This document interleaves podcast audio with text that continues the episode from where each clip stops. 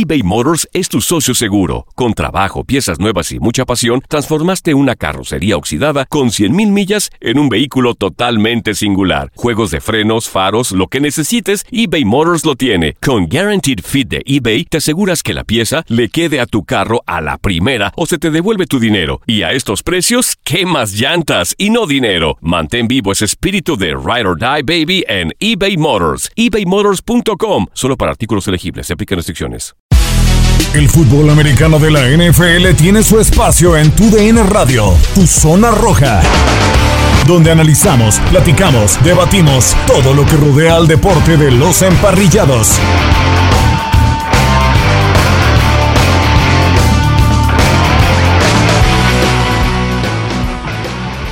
¿Qué tal? Bienvenidos de nueva cuenta a otro episodio más del podcast de Tu Zona Roja para hablar del fútbol americano de la NFL. Hay muchos temas eh, por hablar, a pesar de que ya terminó hace algunas semanas la temporada con pues el título para los Bucaneros de Tampa Bay. Sin embargo, pues este miércoles amanecimos con la noticia de que todo parece indicar que el Big Ben, Ben Roethlisberger, regresará para ser el coreback de los Steelers en la siguiente temporada. ¿Qué pasará con Dak Prescott? Carson Wentz llega a los potros de Indianápolis, así que hay mucho de qué hablar en este episodio del podcast de Tu Zona Roja. De este lado lo saluda Gustavo Rivadeneira y me estará acompañando tanto Enrique Burak como Alfredo Tame. ¿Cómo estás, Enrique? Bienvenido de nueva cuenta a este podcast. Muchas gracias, Gus. Saludo con mucho gusto, igual Alfredo, a toda la gente que nos escucha. Eh, pues sí, muy interesante el asunto de Rotlisberger, que el año anterior, eh, en la recta final de la campaña, se veía viejo y lento. Eh, vamos a platicar acerca de esto, de eh, una plática que tuvo con el dueño del equipo, con Arboni segundo, el día de ayer, y también sobre esta cuestión en donde eh, viene ya la agencia libre, eh, también el momento en el cual los equipos tienen la posibilidad de colocar la etiqueta de jugador franquicia para otros elementos y la salida de Carson Wentz que se va a los potros, que en realidad eh, pues era el único que estaba buscando tener este mariscal de campo. Exactamente, vaya tema el del Big Ben, Ben Roethlisberger, porque pues ya tiene 39 años de edad y en el, la última etapa de la pasada temporada no se vio de lo mejor. Pero bueno, del otro lado, saludo con muchísimo gusto. Alfredo Tame, bienvenido, Tame de nueva cuenta. ¿Cómo estás, Gustavo? Señor Bura, con placer poderlo saludar. De verdad que ya, ya extraño mucho la NFL y apenas solo unas semanas, pero las noticias de lo que está sucediendo en temporada baja nos pone a todos atentos a lo que puede venirse y bueno, pues ya estaremos detallando de los principales nombres que empiezan a sonar en el tema de la temporada baja, el tema del tope salarial y, y todas las cuestiones que nos mantienen motivados para esperar seis meses más que regrese la NFL.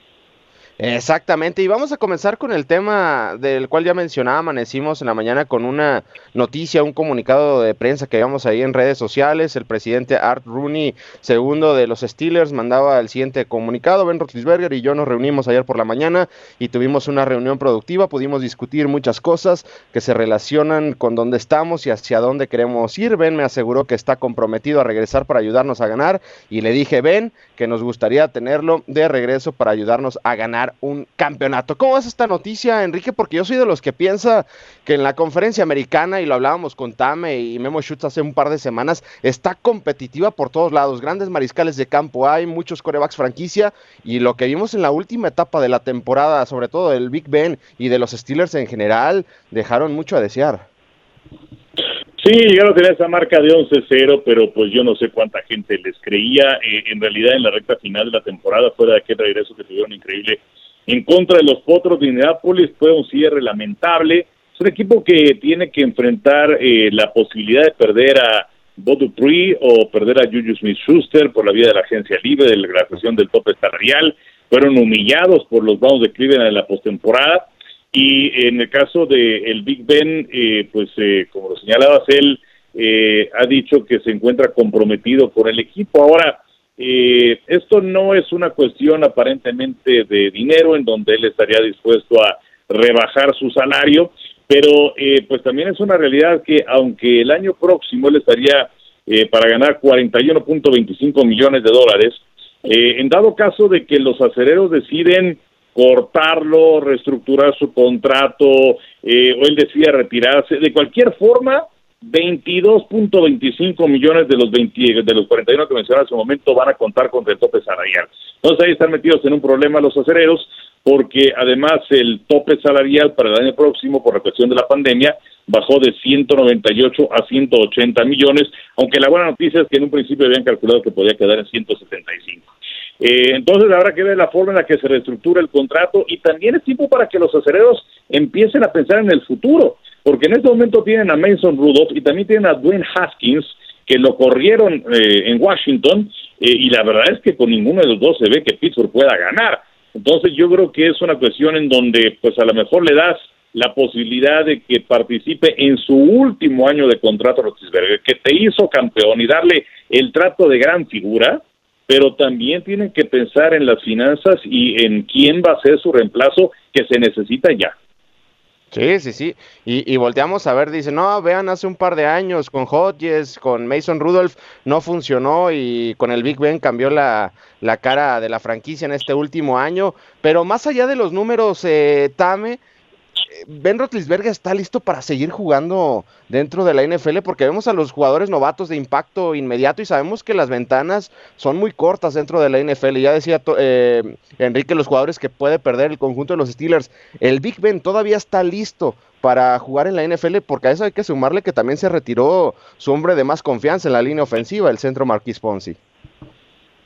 Yo creo que al final del día lo importante que hay que poner en contexto es qué ha pasado con Pittsburgh cuando no está Roethlisberger. No están preparados para que Roethlisberger no esté. Y si la pregunta es si él lo está, yo creo que cuando lo vemos jugar, particularmente esta temporada donde se preparó tanto, donde lo vimos físicamente mejor, en donde no estuvo lesionado, eh, demuestra que tiene capacidad. Son 39 años de edad en donde desgraciadamente sí ha estado alrededor de muchas lesiones eh, creo que no lo han fortalecido con el tema de poder tener un ataque terrestre, que eso le beneficiaba muchísimo. Hay que recordar que cuando estuvo Le'Veon Bell, pues este equipo fue contendiente y después vino toda la, masacre con respecto a Le'Veon, ¿no? Pero yo creo que la capacidad de, de está para todavía por lo menos una temporada más, tratando de no retirarse pues con cinco intercepciones, ¿no? Como fue el sabor que dejó contra los Browns, con toda esta circunstancia que pasó, que si bien entendemos y analizando el partido, pues si lanza 70 veces la posibilidad de que te intercepten es altísima,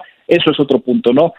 Y, creo que el trabajo que tiene que hacer los Steelers es por lo menos pedirle que se quede un año, ¿no? Ya decía Enrique los nombres, Rudolph, Dobbs, bueno, pues no así que digas, el futuro garantizado, ¿no? Yo creo que el mejor acuerdo que podría llegar tanto para Roethlisberger el poder retirarse de una manera mejor de lo que ha sido una gran carrera la que ha tenido y los mismos Steelers el poder planificar para el futuro es entender que se puede jugar un año más. Ya no es un tema económico, también lo mencionó Enrique, se puede bajar el suelo, que es algo que ha hecho ¿no? en varias ocasiones Roethlisberger con tal de tener un equipo competitivo pero sí creo que lo que le puedan armar alrededor de este jugador es importante. Mencionaba la despedida de, de, de, Pausi, que es, de verdad es un impacto pues brutal, pero al final del día me parece que sí, él está listo y los estilos deben de pensar que están listos en un año más.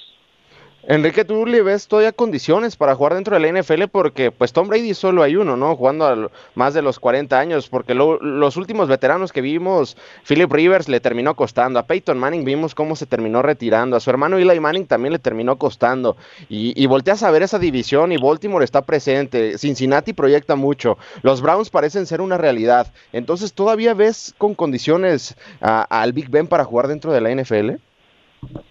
Yo creo que tiene que eh, hacer un compromiso de mejorar primero su estado físico, porque de el Big Ben veíamos el Super Big Ben, eh, y entonces, bueno, creo que tiene que mejorar en ese aspecto. Pero otro aspecto también de los acereros y que no depende enteramente de él, es que fueron los peores para correr el balón en la campaña. Y eh, efectivamente el retiro de Pounce es muy, muy importante necesitan un buen trabajo en la línea ofensiva y también en los corredores, porque si no hay ataque terrestre, pues entonces no existe ataque aéreo. Y los acereros además han sido una franquicia que históricamente han dependido del bloqueo de trampa y de sus corredores, y ahora no lo tienen.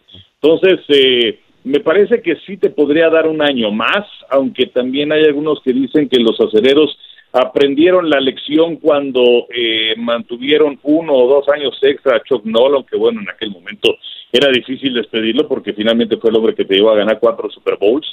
Pero em, en el caso de Rotisberger, creo que como no se tiene un plan definido de quién va a ser el que llegue, entonces eh, creo que le pueden dar ese año extra y se tienen que enfocar en la línea ofensiva y en el ataque terrestre porque sin él no van a llegar a ningún lado, aunque Rotisberger tenga el mejor año de su vida. Dame, ¿tú ves viable que el conjunto de los Steelers elija un mariscal de campo en primera, quizás segunda ronda en el próximo draft de la NFL? Porque hay mucho talento. Obviamente no te va a caer Trevor Lawrence, ¿verdad? Pero pues hay varios nombres, ¿no? El caso de Max Jones, Trey Lance, o sea, para tardar un año por lo menos detrás del Big Ben dentro de la próxima temporada. Mira, tienen la selección global 24, entonces creo que es complicado pensar, como dice Lawrence, que se vayan los primeros, Fields que se vayan los primeros, Wilson que se vayan los primeros, Jones que se vayan los primeros. eh, la verdad lo, lo, veo muy difícil. Entonces, si se está retirando tu centro, si no tienes corredores, si tus receptores todavía son muy jóvenes, eh, creo que la, la clave está en otra, la defensa es sólida. Es, el mensaje es claro, tienes que pensar antes de que si va a ser Roethlisberger o no, en quién va a proteger a Roethlisberger y en lo que coincidimos Enrique es y yo en el tema del ataque terrestre, o sea, quién te va a permitir no ser el constante eh, sostén de una ofensiva, ¿no? Entonces va a ser difícil que en una primera, segunda o tercera selección encuentres a alguien. Van a requerir de un gran escauteo para que pensar de la tercera en adelante en alguien que pueda llegar pero tampoco han sido muy efectivos, ¿no? O sea, ya dábamos los nombres de los que están por ahí, como Dobbs, como Rudolph, eh, eh, este, vaya, no son jugadores que en algún momento pensemos que son a la altura de una franquicia como los Steelers, ¿no? Entonces, yo sí creo que, que la estructura que van a tener que seguir ahorita es pensar en quién va a protegerse en el centro, pensar en quién te va a dar la fortaleza terrestre y de ahí pues ya en el tercer paso sí pensar en quién podría ser el reemplazo de Roethlisberger. Muchas veces sabemos que cuando crees que es el jugador franquicia, la primera selección, el que va a ser el futuro, pues muchas de las veces te sale al revés, ¿no? Entonces, creo que hay que llevarlo con pausa, la reestructura de este equipo va, va más encaminado a ser más fuertes en las carencias que tienen hoy en día y en tratar de sí convencer a Roethlisberger y que Roethlisberger se convenza de que puede dar un año más.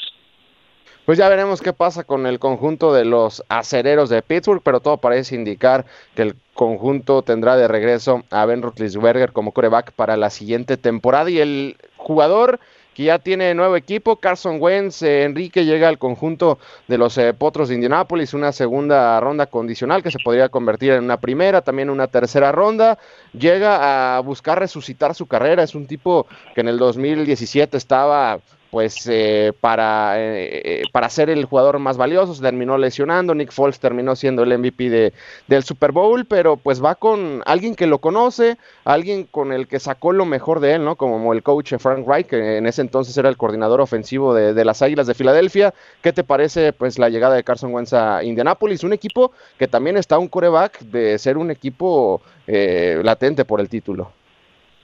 Pues sí, el año pasado que tenían a Philly Rivers, eh, ese equipo llegó lejos y eh, se metía a la postemporada, metían aprietos a los Bills de Buffalo en aquel juego de postemporada. Eh, quizás con Andrew Locke en su momento hubieran llegado lejos, pero bueno, pues decidió eh, retirarse. El caso de Wentz es que necesitaba alguien que lo arreglara. Eh, y vamos a ver si es que ese hombre que lo arregla es Frank Reich, que como mencionabas lo conoce cuando era coordinador ofensivo con las Águilas de Filadelfia. ¿Quién se imaginar hace tres años cuando consiguieron el título que a estas alturas ni Wentz ni Doc Peterson iban a estar con la organización? Pero eh, pues eh, la verdad es que no había un mercado para Carson Wentz. Ese mercado lo tuvieron medio que fabricar. Eh, al final solamente se hablaba acerca de los osos de Chicago, pero de una forma muy tibia y de esos potros de Indianapolis, justamente la relación con Reich. Lo que mencionas es una selección de tercera ronda de este 2021 y del 2022 una segunda ronda que se puede convertir en primera si es que se cumplen con eh, una de dos eh, opciones. Una, que en esta campaña Wentz participe en el 75% de las jugadas ofensivas, o bien que participe en el 70% de las jugadas ofensivas, pero que se metan a la postemporada. Eh, y también una nota curiosa que pues al llegar al equipo eh, Michael Pittman tiene el número 11 y dice, por ningún motivo te voy a dar el número 11 que viene utilizando Carson Wentz desde la universidad. Eh, algo muy diferente a lo que sucedió con Tom Brady. Desde luego es muy distinto que llegue Wentz que llegue Brady a ese equipo, pero Eh, Godwin tenía el número 12 y él pues eh, amablemente se cambió al 14. Em, entonces, eh, pues vamos a ver, el potencial aparentemente ahí está. Lo que se necesita es quién compone a Carson Wentz y pues no se me ocurre otro nombre que no sea el de Frank Reich. Entonces, en ese sentido cayó en el lugar correcto. Veremos, eh, otros es un buen equipo, tiene línea, tiene ataque terrestre, tiene buenos receptores, tiene buena defensiva. Vamos a ver si pueden tener un buen conductor de coche. No, y además no creo que Carson Wentz le vaya a prometer un Super Bowl como lo hizo Brady con Godwin y al final se lo terminó cumpliendo. No sé cómo es este cambio. Eh, también creo que no había otro lugar para Carson Wentz, sino que era reunirse con Frank Wright, con los Potros de Indianapolis, un equipo que está listo para competir en una división que va a estar eh, totalmente competitiva, ¿no? Con, eh, bueno, Jackson, ya veremos qué pasa con Trevor Lawrence, ahí están los Titanes de Tennessee que son competitivos, que deben de arreglar esta defensiva, pero pues cae en buenos brazos, eh, me parece, Carson Wentz en busca de resucitar de su carrera. soy de los que piensa que se va a recuperar Carson Wentz. Eh, yo creo que es una situación ganar-ganar, ¿no? Al final del día para los involucrados. y llegar a un equipo que tiene una de las mejores líneas ofensivas de la liga debe de estar de verdad haciendo fiesta Carson Wentz, ¿no? O sea, lo van a proteger, algo que no sucedió en los últimos años con Filadelfia, tenía que correr por su vida constantemente, las lesiones no lo, no lo dejaron, y creo que ese es el principal enemigo de Carson Wentz, el tema de las lesiones. En su carrera ha jugado solamente el 67% de los partidos disponibles, entonces esto habla mucho de un jugador que tiene una gran capacidad, que demostró que podía ser en su mejor momento, tuvo la mala suerte que cuando fue campeón del equipo, pues él solamente llegó hasta la mitad del camino y, creo que eh, justamente el tema de las lesiones es su principal enemigo. Me encanta lo que digo, si, si Philip Rivers llevó este equipo a playoffs, yo sí creo que tiene más capacidad Carson Wentz y, me encantará ver lo que pueda suceder con una buena línea ofensiva, insisto, con un buen ataque terrestre, con receptores jóvenes que podrán tener una versatilidad significativa e importante eh, Hilton ya es un poco más eh, en el tema de tiene más pasado que futuro, pero sabemos que eh, tiene capacidad y además una gran defensiva. Entonces, hay que pensar que esta división sur de la conferencia americana, pues hoy está libre, ¿no? Porque Tennessee, después de lo que pasó, será una incógnita. Jacksonville con 13 selecciones y con la más importante de Trevor será pues unos años de reconstrucción interesante y, bueno, pues ya el, tema de Houston sabemos que lo quieren enterrar, matar y velar, pero creo que al final del día los Colts pues tienen con qué sacar la mano en esta división y qué mejor que sea con un Wentz que a mí me gusta mucho, lo del número es una gran anécdota lo que dice Enrique, ¿no? Y sí, veo difícil que, que Godwin reciba el mismo, la, misma promesa que recibió por parte de Tom. no, no, no, sin lugar a dudas, pero ya veremos qué pasa con eh, Carson Wentz, eh, por lo pronto ya veía ahí algunos de, sus compañeros que le mandaban mensaje de que está listo para trabajar porque van a competir el próximo año. Y eh, bueno, Enrique, este, bueno, el día de ayer inició el plazo para utilizar la etiqueta de jugador franquicia en la NFL. Hay varios nombres importantes, Aaron Jones, eh, bueno, el caso de Dak Prescott, que es el que lleva prácticamente todas las, las portadas. ¿Cómo ves este caso de Dak Prescott? regresará al conjunto de los vaqueros, le darán de nueva cuenta la etiqueta de jugador franquicia, porque pareciera que en esa franquicia de nueva cuenta viene esta locura de Dak Prescott en este receso de temporada. Pues sí, eh, parece que los vaqueros de Dallas eh, están esperando a conocer cuál es el verdadero precio de Dak Prescott, pero nunca lo han dejado en el mercado, nunca lo han soltado, entonces no se sabe exactamente cuánto vale Prescott. Le dieron esta etiqueta de jugador franquicia el año anterior, y ahora eh, parece que van a repetir este numerito que pues es eh, ese proceso en donde eh, los equipos se pueden proteger de no perder un agente libre y ese agente libre puede ganar un buen dinero porque se promedia el salario de los cinco mejores pagados en su posición o bien el 120% del salario del jugador que haya obtenido el año anterior, lo que resulte más alto. Y en el caso de Prescott podría ganar 37.7 millones de dólares la próxima temporada, pero pues eh, los vaqueros eh, eh, aparentemente desde algún tiempo estaban buscando eh, firmarle un contrato a largo plazo, pero no se han puesto de acuerdo en la cuestión de los años, de la longitud del contrato. Y eh, Prescott, el año anterior, por cierto, sin él, Dallas terminó con marca de cuatro ganados, siete perdidos. Y lo único que está haciendo Prescott, pues me parece que es ganar para su causa terreno de negociación, porque Si le va bien el año próximo a Prescott, pues entonces los vaqueros van a tener que pagar más y más y más. Que bueno, Prescott pues, es un buen coreback, pero hasta ahí. Eh, eh, le, ayuda notablemente el ser el mariscal de campo de los vaqueros, simplemente por estar ahí, pues se va a ganar 10 millones de dólares más por campañas. Creo que es un buen coreback, y eh, insisto, hasta ese punto, pero pues el no haberlo firmado anteriormente a un contrato a largo plazo, a los vaqueros les va a salir muy caro. Creo que sí le van a dar esta etiqueta de franquicia. No se sabe exactamente cómo está después de la lesión en el tobillo eh, la campaña anterior, aunque aparentemente va a quedar bien pero pues eh, el problema es si realmente es el mariscal de campo que te va a llevar al siguiente nivel y desde el punto de vista no lo es.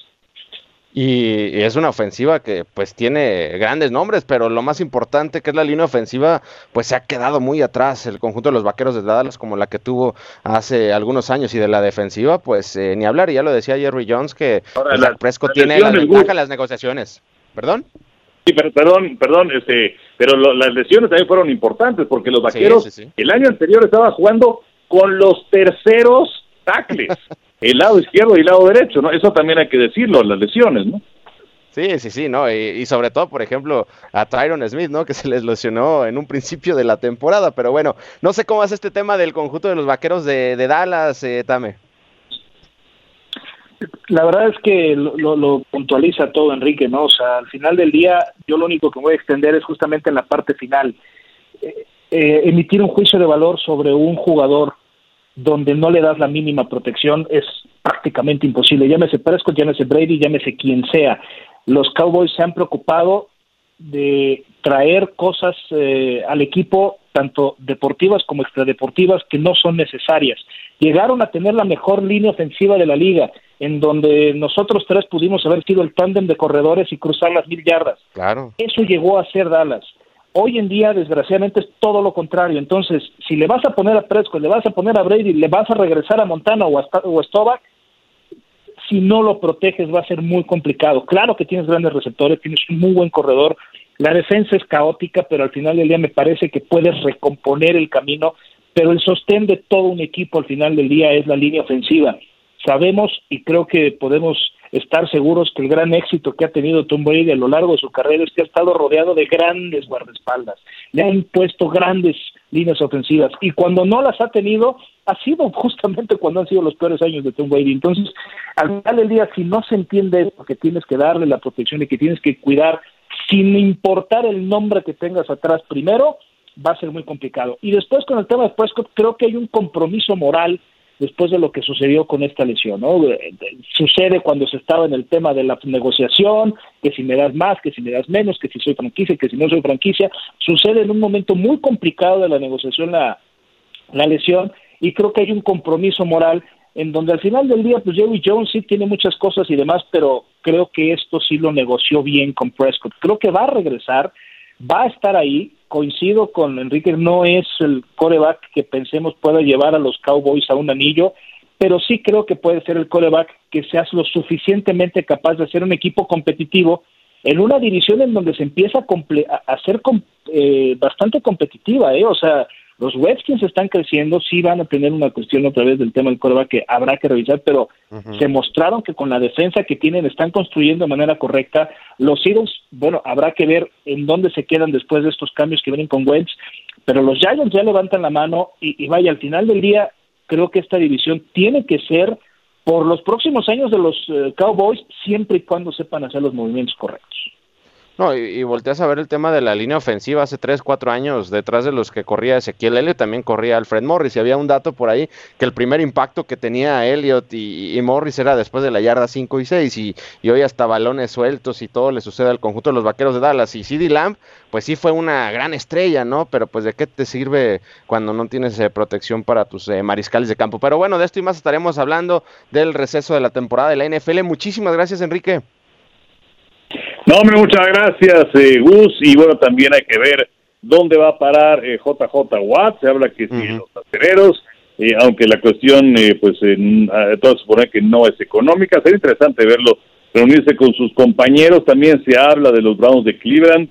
Sería interesante tenerlo del otro lado de Miles Garrett, y donde podría tener una gran productividad debido a que, eh, pues, muchos de los ojos serían puestos en Garrett y no en él o también de Green Bay, porque pues, él es de Wisconsin y uno de sus grandes sueños es salir por ese túnel del campo Lambón, que hay quienes apuestan porque se vaya a los Bills de Búfalo. Está, está muy interesante también el panorama eh, referente hacia dónde va a parar JJ eh, Watt. Y desde luego lo de Sean Watson, ¿no? Que pues eh, no se ha movido nada y es más, tanto se habló que iba a salir que a lo mejor termina por quedarse en Houston. No, y, también está la posibilidad de que las Panteras de, Carolina están abriendo espacio para llevarlo ahí. Y bueno, es un tema que pues seguirá, seguramente seguirá dando de qué hablar. Muchísimas gracias, Tame. Gracias a ustedes, es como siempre un honor, les agradezco, un fuerte abrazo y bueno, pues seguiremos hablando de NFL de aquí hasta que vuelva a empezar y cuando empiece volveremos a hablar de NFL. Exactamente, pues nosotros llegamos al fin del podcast de Tu Zona Roja, Alfredo Tame, Enrique Burak y un servidor, Gustavo Rivadeneira. Llegamos a su fin, pero te esperamos con más emociones en el siguiente episodio de Tu Zona Roja.